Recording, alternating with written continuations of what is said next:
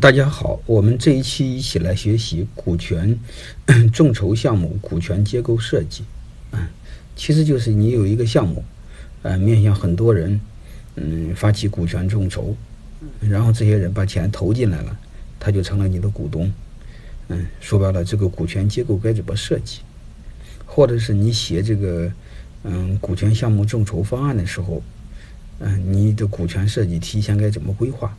说白了就是你拿出多少股份面向大家众筹，啊，就这么个逻辑，啊，今天重点就讲这个，啊，但是在讲之前，我们还简单的先，嗯，回顾一下，或者是重新学习一下啥叫股权众筹，啊，当然谈股权众筹之前，我们还得再学习一下啥叫众筹，啊，因为这个有一些人知道，有些人不知道，嗯，就前半段我就做个简单的普及吧，好吧，这个 众筹啊。呃，这个社会这两年除了互联网，可能嗯，股权设计可能就是众筹啊。今天讲了两个关键热点啊，又讲众筹，又讲股权设计啊，所以很火的一个关键词。为什么是这样的？因为他在开创一个全新的经济啊。我一点一点给大家讲啊，这个基本的概念啊。因为我们把经济可以分成三类啊。当然也不一定准，有很多人就这么分啊。他一很早的就是说叫计划经济，这是我们小时候可能都经历过。再后来就不大行了，叫市场经济。嗯，再后来发现这个这个这个这两年你会发现，这个众筹经济又开始火。我们开始实现产品众筹、债权众筹、公益众筹、股权众筹等等等等。但今天我们只讲股权众筹，其他的我们不讲啊。但是我们很多人对众筹的理解其实还是不够那么深刻，不够那么完善吧？因为我们很多人理解为众筹就是圈钱。嗯，其实不是的啊，圈钱是很简单的一个开，很简单的一个过程啊，很简单的，仅仅是呃开始啊，嗯，众筹的圈钱仅仅是这个项目的一个开始，嗯，然后圈完钱之后，下边事就比较麻烦的事儿，就是这治理结构怎么搭建，说白了就是你股东之间建立什么样一个结构关系，再就是这个事儿怎么把它做成啊，你不能给搞砸了，你搞砸了，你的信用没了，有可能你积累的一辈子的信用没了。所以你会发现，这个众筹仅仅是圈钱的开始，啊，嗯，或者是是众筹的第一部分是圈钱，那后边还有很多很多的东西要去做呢。啊，是众筹的方案怎么做呢？众筹的方案其实就是一个商业计划书啊，就非常简单，这个网上到处都是啊。所以众筹是这个，呃，众筹方案怎么写，我就今天就不谈，好吧？我们嗯，在这个。讲这个股权结构设置之前呢，我们再简单的讲一下，特别是对我们创业者非常有利的一个东西，就是众筹和投资的区别。当然，投资包括天使、风投、私募等等等，我们都不管了啊，都把它放在一起。就是众筹和投资的区别是什么呢？就是有人你发起了一个众筹，我是你一个众筹对象，还有一个我是你的一个投资人，你会发现这两个概念是不一样的。如果做一个投资人，做一个风投的话，他会要你一定的话语权，你比如要你董事席位，有的要你否决权。有的要你争取什么反稀释条款等等等等等，你一不小心都会被风投给干掉。你比如俏江南就没了。但是众筹就不一样，你比如你有一个项目面向很多亲戚朋友众筹，嗯，这些人没有心情来要你的话语权，嗯，这些人要的仅仅就是一个参与感，就是一种感觉，他没有别的东西。所以这个时候你会发现，众筹最大的好处就是这个企业的控制权给了你。我不知道你们听过我上次讲的节目没有？上次讲过那个股权结构设计。对创业者来说，最重要的就是控制权，控制权比股份都重要。你宁愿不要股份，也得要控制权，就像老任似的，把九十九的股份分了，但是百分百的控制权自己留在自己手里了。所以从这个角度上来说，众筹对我们创业者来说是非常好用的一种，不仅仅是融资模式了啊，你就从融资角度上来说也是非常好用的模式啊。但是我们发现，众筹远远要比融资呃更有意义的多，更有价值的多。为什么是这样？我们看众筹的本质一，就众筹表面上是融资啊，弄弄很多人弄很多钱，其实背后不是这样，它背后是融人、融资、融资源，啊，就是以仅仅是钱是个借口，那是一个媒介，的进来了，钱表面上进来，后边的人重要。因为过去缺什么就找什么，现在缺什么找个什么的人，哎，为什么找他来？他可以帮你，就让他们有能力的人成为你的股东，支持你创业。然后让把这些能人呢成为股东之后呢，嗯，他另外一个身份就变了啊，他同时可以成为你的合伙人，成为你的员工，嗯，成为甚至成为你的客户啊，成为你的经销商。嗯，不管怎么着，都大家一起帮你创业。啊，就是这个游戏就不一样了。过去你会发现创业是一个人创业，现在是很多人帮你创业，所以创业就会变得很简单。啊，我们看众筹模式的二，所以就是导致一个现象，什么现象？就是这会出现了一个就是全新的创业方式。以前你创业是拿自己家的钱，自己投、自己干、自己风险、自己担，啊，现在你会发现，你只要有好的项目、好的想法，嗯，你很可以让很多大家给很多人给你一起投钱，啊，从而实现共创、共享、共担，啊，而且你会发现，过去呢，自己投自己卖，卖给谁不知道，现在你用有有突然发现一个现象？如果你要用这种模式做众筹的话，你突然会发现。就是你的投资人反倒又成了你的客户，他又帮你投资又帮你消费，啊，你会发现这个游戏就变得很好玩。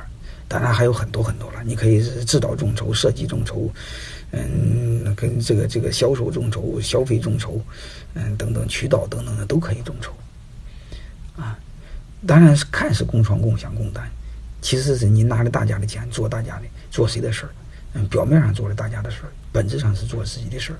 我认为是天下是最好的商业模式，就是用别人的钱做自己的事儿，啊，所以这是我们每一个创业者要好好用这回事儿，啊，我认为这还有一个更好的一个事儿，就是这个事儿，啊，我一会儿马上要提到，这个是什么事呢？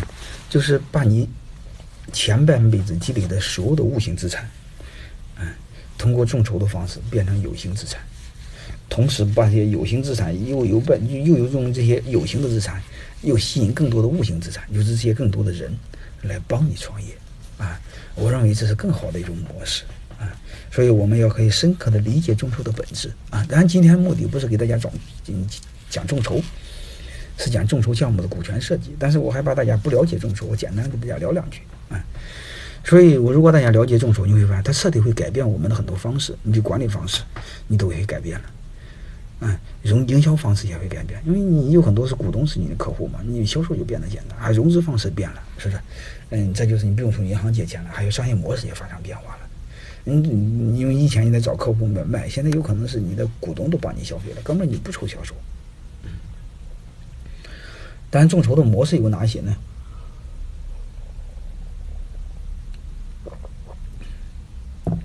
我简单谈几个。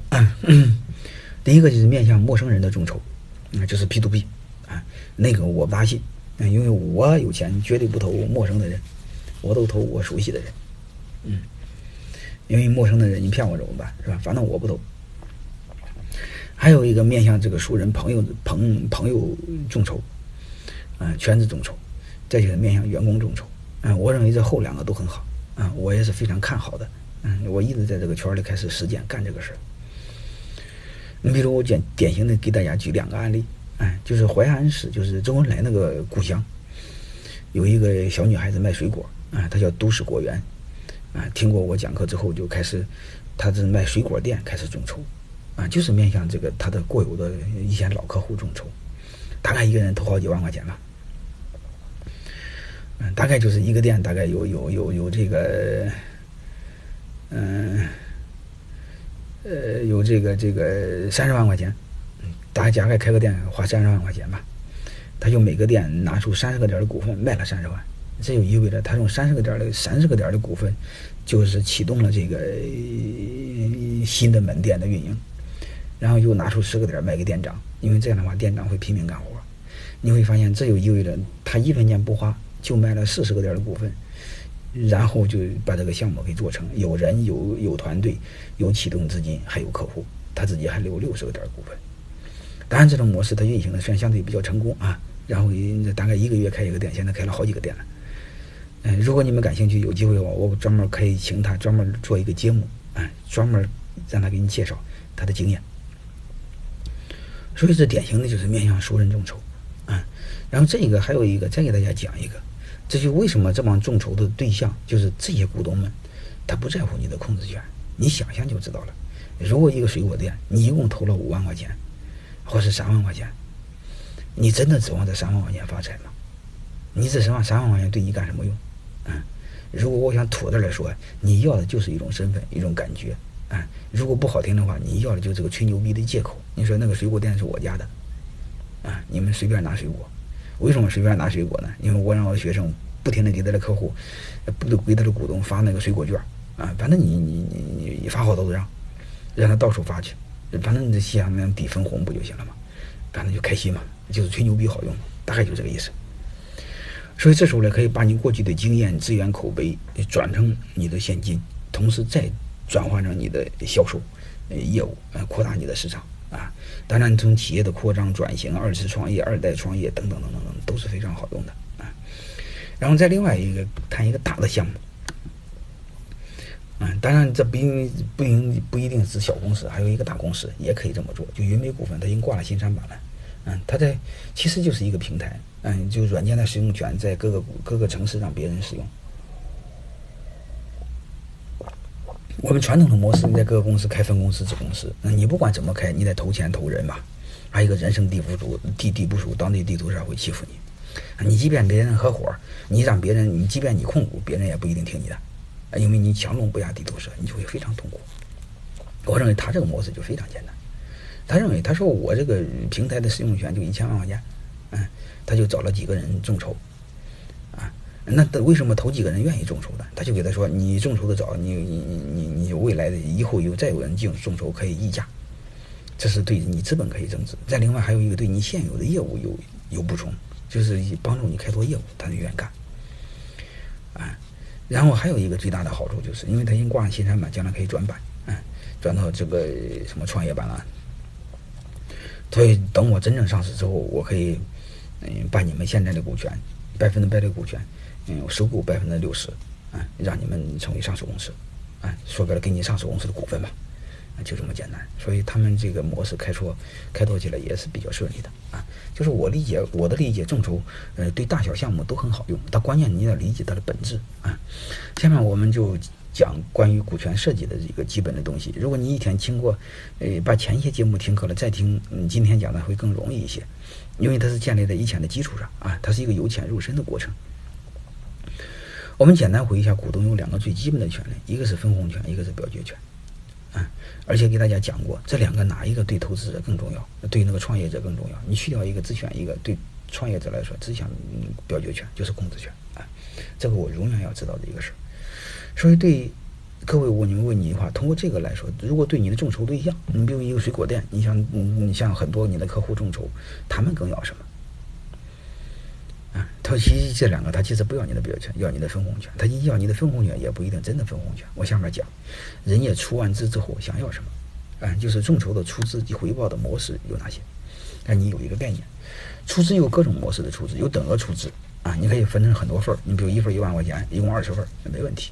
还有一个差额出资，一份一万块钱，爱买多少买多少，但是最多你不能全买，啊，因为你这目的不是筹钱嘛，是筹人嘛，啊，再就是溢价，溢价啥意思呢？就是一个月之内一块钱一股，嗯，过了一个月，第二个月两块钱一股，第三个月三块钱一股，那就这样意思，也很好。回报是什么呢？特别是对一些嗯做名品的日常消费品的呀，呃，大家一定要注意，这个回报它在的要的不是钱。你看，你想，他一共投三万块钱，他能值三万块钱发财吗？他又不是投几百万来的，那个他要的是分红，这个他要的是什么？你给他等个消费券就行，投多少你给多少钱消费券，说不准丢了呢，对吧？嗯，他要的身份，你再给他 VIP 身份啊。你要是开小饭店的话，每个饭店的名字，每个饭店那个房间的名字，写，嗯，写上他的名字，哎，他要的荣誉感、归属感。他又领朋友了，可以到处吹牛逼，这个饭店是我家开的。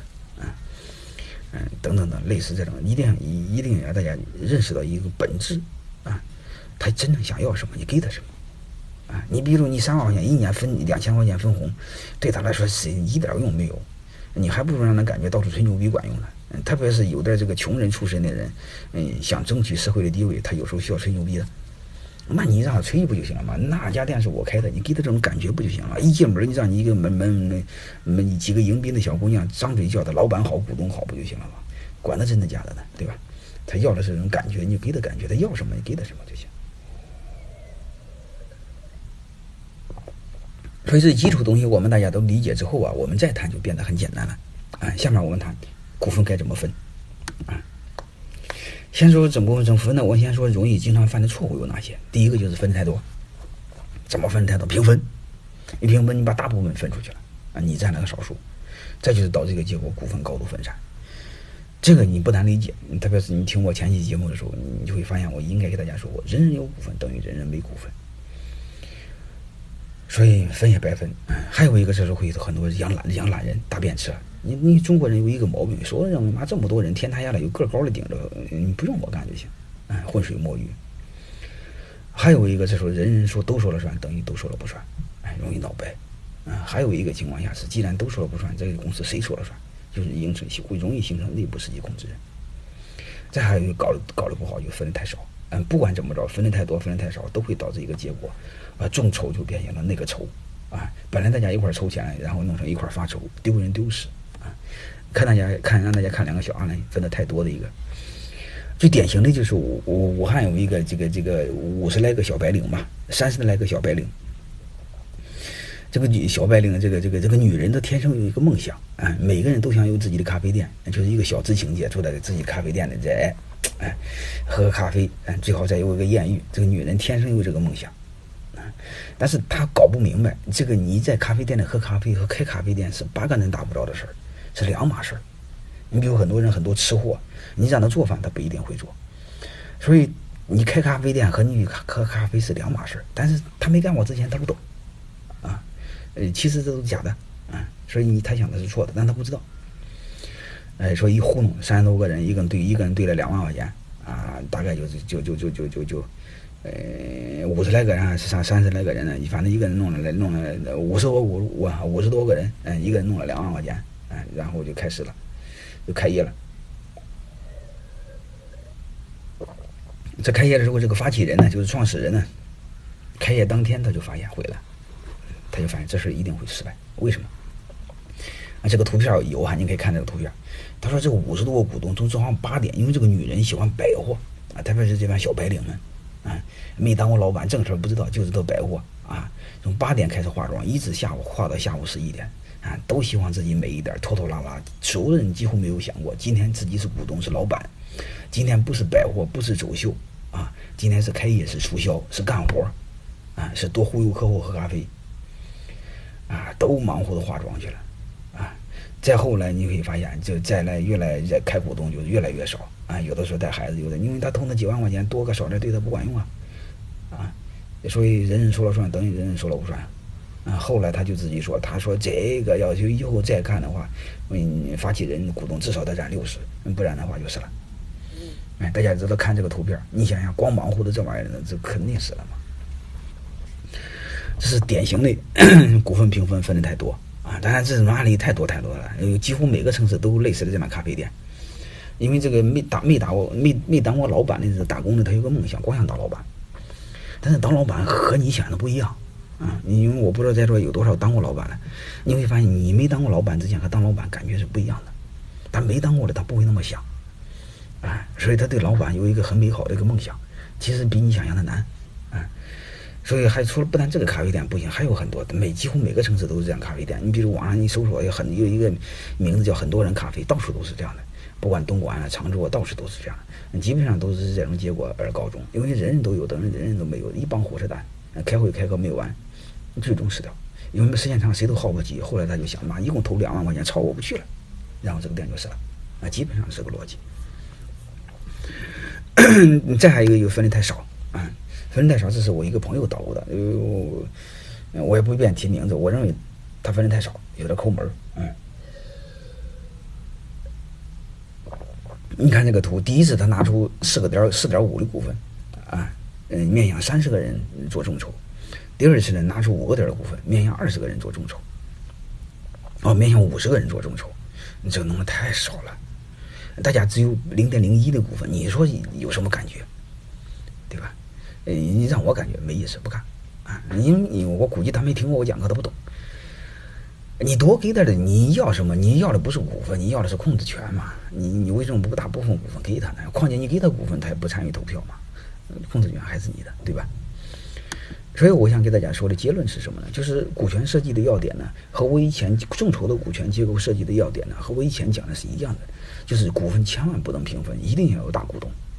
就是发起人、创始人一定要是大股东，一定要存在的核心股东。然后一定要有主营业务，一定要有创业团队。你不能和那武汉那个 CC 什么 CC 咖啡、美咖啡那个那个的一帮小白领，光知道摆活，没有一个人愿意干活，就没创业团队。再就是治理规范，他更不会治理啊，光知道知道穿衣服就摆活去了，那个治理规范、合法经营是全不懂，那不就找死吗？所以它的结构没什么讲的，你就按我以前讲的股权结构设计就行了。第一，不能平分。啊，第二必须有大股东，嗯，第三你创始人有控制权，嗯，就这么简单，嗯，没什么好讲的，好吧？大家记住这一句话就好了，啊，三个观点：有大股东、核心股东、主攻业务、创业团队，没了不干，这就有了之后按套路，规范治理、合法经营。规范治理、合法经营怎么弄呢？我下期节目讲，好吧？下面再给大家讲一个案例，这种众筹的背后有什么好处呢？嗯。你你可以灵活的运用。我讲一个更大的案例，就是复兴集团，它叫跟投啊，其实跟投也是众筹的一一个意思啊，那众筹不是更多的意思，你三个人也要众嘛，对吧？都大家知道复兴集团这个这个这个这个郭广昌号称什么？号称什么中国的巴菲特，什么亚洲李嘉诚，大概就这个意思，就是很厉害。嗯，他为什么厉害呢？就是他的项目成功率是高。为什么成功率高呢？他就对这个东西理解的非常清楚。啊，就是说白了，他每一个项目都众筹，啊，为什么众筹？因为你不拿钱，你不上心，啊，一拿钱又是激励又是约束，他妈项目死了你跟他们一块死，所以他就这么个逻辑。他说任何一个项目收购了之后，总经理必须投钱，那你不投钱，我几十个亿的项目给你，你死了之后我倒霉哪能行啊？所以必须投钱。还有一个这项目当初是谁推荐的，你也得投钱。那你要不投钱，你推荐不骗我吗？对吧？你比如你们有没有开连连锁店的，选址？这个选址的话，你要不让他承担风险，他他随便给你选，那很简单，你选你得投钱，他不就认真选了吗？对吧？还有这个董事会投票同意的人，同意了你你也得投钱，你不能站着说话不腰疼，你得穷百货，然后牛逼哄哄又不承担风险，那能行啊？谁同意谁投钱，然后他的项目成功率就高。啊，其实如果各位这个明白的话，这个这种逻辑刚好是你们实现内部创业平台的最好的模式。各位，啥叫内部创业平台呢？就是说白了，把你企业内部比你老板还牛逼的人留下来，比你还有梦想的人留下来。你要留不住他呀，你好不容易培养一个伙计，结果成了你的竞争对手，在江湖上干你，那你不找死吗？所以我基本上做老板的，一定先搞明白一个逻辑：把你手下比你还牛逼的人留下来，你千万别培养江湖上竞争对手，你将痛苦至极。然后我们再看另外一个，这是众筹。还有一个好处就是，它实现它是实现合伙人制的最好的手段。当然，股权激励、股权认购啊，嗯，包括股权跟投了等等，其他都是啊。但是股权众筹也是实现合伙人制的最好的手段。我在这简单的给大家谈一下合伙人制有什么好处。当然这是余亮说的啊，呃，这个这个这个余亮说，这个未来的经理人，嗯，制经理人这个体系会到死掉啊，取而代之的是事业合伙人制。啊，即就合伙人制，为什么？因为经理人只能共创共享，不能共担，因为倒霉还是老板。啊，所以合伙人不行。合伙人好处在哪呢？合伙人好处就是倒霉时候一块倒。哎，这老板开始感觉舒服，他妈挣钱一块挣，倒霉一块倒，老板舒服。还有一个合伙人之间管理简单，合伙人大家是平等的，哎，刚好吻合现在的组织的扁平化啊，无边界化，哎，是去掉层级的管理，建掉扁平化的体系。那经理人不行，经理人给你打工，你你你肯定不愿意给他权利，因为他没法承担风险。哎，所以这个这个这个这个合伙人制是未来更好的一个生态体系体系的一个建设。我们每一个企业都是一个一个标准，都是往按往按往按按往这个目标去奋斗去实现。哎，所以你会发现，这个和这个众筹刚好能实现这种，特别是你们有新的项目的时候，转型的时候，我认为好好用一下众筹啊。啊，然后我再简单的谈一下，啊，就是这种合伙人制有什么好处呢？就是它从过去传统的金字塔制变为扁平的结构，它是一种发展机制、管理机制、分享机制，让干活的人掌握自己的命运，形成背靠背的信任，把事业做大，分享成就。因为他自己承担风险嘛，你不用管他就好了。但要你像以前的传统的这种经理人制的话，你会发现你必须要监督他，为什么风险你自己承担嘛？所以通过项目的跟投，包括众筹，包括公司入股的方式。把打工的变成主人，大家一起真正的实现共创、共享、共担。啊，这个是我相信是我们每个老板想要的。所以我不知道你们各位这个企业的规模有多大，嗯，但是对我来说，企业大小都无所谓，你只要了解管理的最基本的原理，就是商业的本质，这些东西都可以去实现啊，最终把我们企业变得又有竞争力，变得管理又简单，啊，老板腾出精力，腾出更大的精力，嗯，做更大的事儿，然后这个这个把自己的事业做大，啊，取得更大的成就，啊，行，这期节目我们就到这儿，好吧？下期节目我们讲，嗯，就是把这些股权结构分。嗯，股权结构设计好了，你比如说谁多少对谁都谁多少，嗯，然后我们就是怎么来实现这种？你比如我都帮他写到章程上，万一投票他不同意怎么办？章程他不签字怎么办？而且大家知道，在工商局变更章程的时候，你会发现你都得签字的，嗯，有的当地他就是这么流氓，对吧？所以下次一定要讲，这股份分好了，在章程上怎么来实现？我又不想让他给我签字，他万一他不听我怎么办？还有一个，他就一个点的股份，你一说章程每次找他开会签字，这个太费劲，啊，所以下次重点讲这个众筹项目，嗯，持股结构的设计，就是这个股权结构，呃，用哪种模式比较好？嗯，就是股份分完了，怎么来把它聚拢在一起？哪种结构比较好？好吧，下期讲，这期我们就到这儿啊。好，呃，各位同学们，大家。今天就到这儿，我们再见啊。